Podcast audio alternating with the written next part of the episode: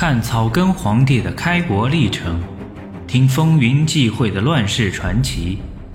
欢迎您收听《朱元璋传》，作者吴晗，演播埃里克里。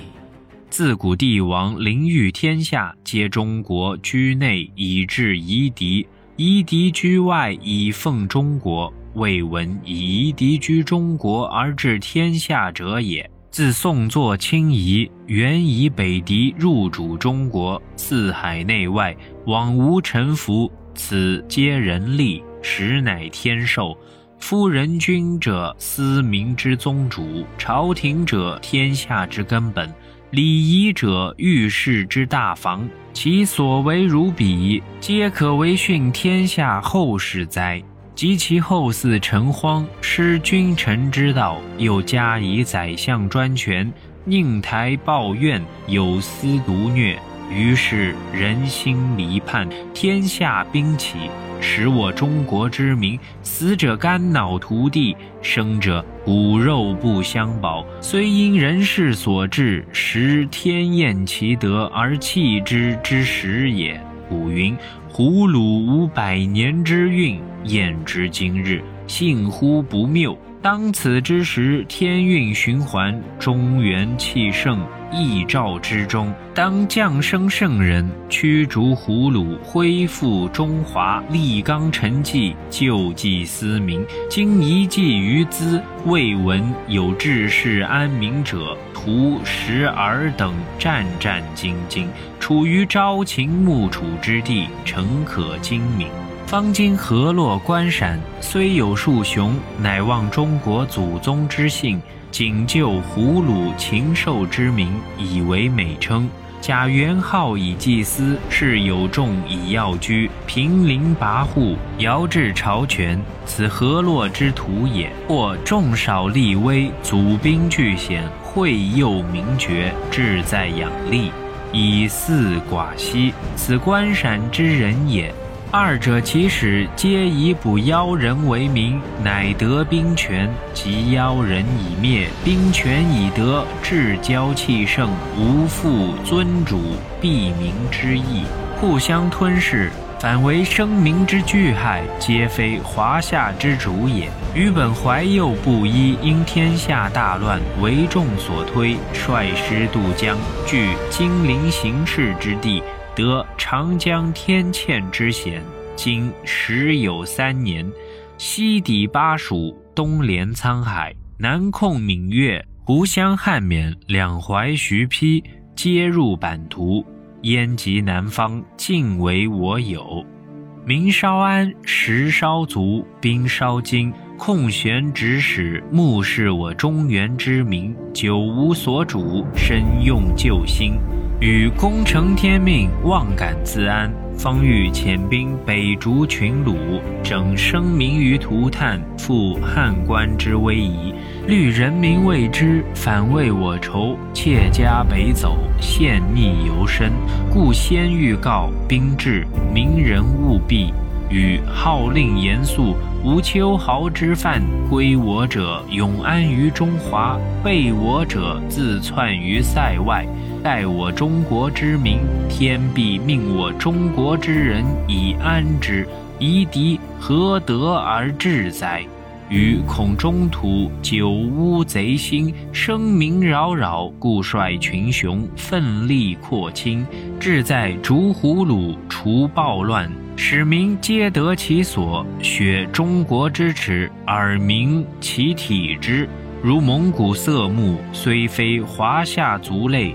然同生天地之间，有能知礼仪，愿为臣民者，与中下之人抚养无异，故兹告于享仪之息。这是宋濂奉命而为，也是朱元璋幕僚儒生系统的杰作，代表了数千年来儒家正统思想。其中心思想有两点。一是民族革命，特别强调夷夏之分，中国应由中国人自己来治理，驱逐胡虏，恢复中华。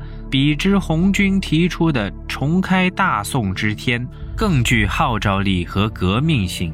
以此为号召，自然更能普遍获得广大被压迫的汉人的拥护和支持，尤其是引起儒生士大夫的注意。二是恢复传统道德，尊崇儒家礼仪文化，大之治国，小之修身，从政治到生活，都应规范到千百年的儒家传统文化之中。如今北伐目的在于立纲陈纪，救济思民，一为恢复一度被蒙古胡族打乱的政治社会秩序，意为救民于水火，让各安其土，恢复生产，发展经济，富国强民。文告中还骂元政府腐败透顶，天理不容。骂元朝大将认贼作父，何洛指阔阔帖木儿原为汉人，名王保保；关陕指李思齐等四将，他们飞扬跋扈，制造内乱，荼毒生灵。这两种人实力再大，都只能是国家的不幸，不可以做中华之主。妖人自然是指红军。妖言惑众，扰民太甚，乌合之众，自然也不能做中国主。剩下的只有我江淮布衣，可秉承天意而为中华主，整生灵于涂炭，复汉官之威仪。最后，为了最大限度地团结大多数人。减少蒙古色目人的反抗心理，提出了某种程度上的民族平等思想。只要认同中国文化传统，与中下之人抚养无异。文告的宣传效果是巨大的，尤其是得到了儒生士大夫的支持，旧官吏们迅速投降到新政府中。吴军之来，只为恢复生产。安定秩序，元军抵抗亦不顽强，北伐军进展迅速顺利。徐达军由淮入河是主力，征戍将军邓愈由襄阳北掠南阳以北州郡是偏师，目的在引诱分散元军主力。从军事进展情况看。徐达忠实完美地执行了既定的战略方针。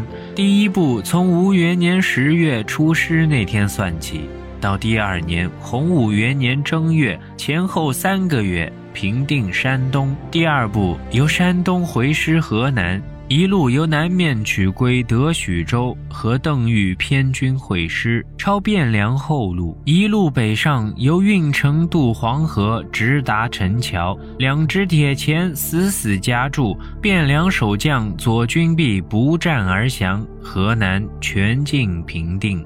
四月，别将冯胜克潼关，李思齐、张思道逃走。鲁豫即定潼关义军堵住元关中军的出路，使其不能越雷池半步。第三步攻势目标是元大都。闽七月，徐达大会诸将于临清，重新检讨战略实施和战局进展状况。会后，令水陆大军沿运河直上，连下德州、通州。元军连吃败仗，毫无斗志。顺帝怕被俘虏，赶紧于二十八日夜三鼓，率后妃太子逃奔上都。